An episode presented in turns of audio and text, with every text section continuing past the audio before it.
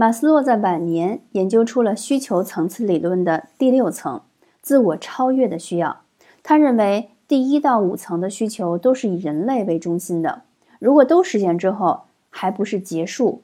当他涉及了很多东方思想之后，发现人类天性当中还有一种固有的精神维度，那就是作为最高需要层次的精神的自我实现，或者说超越的自我实现。也就是完全掌握了人活着的意义感和目的感。第六层是以宇宙为中心的，把人看成广大宇宙的一部分，宇宙也是人的一部分。每天用正念冥想、心流体验、接通高等智慧通道，感受最核心的高峰体验来实现。而达到这一层的人是十分稀少的。你已经达到了吗？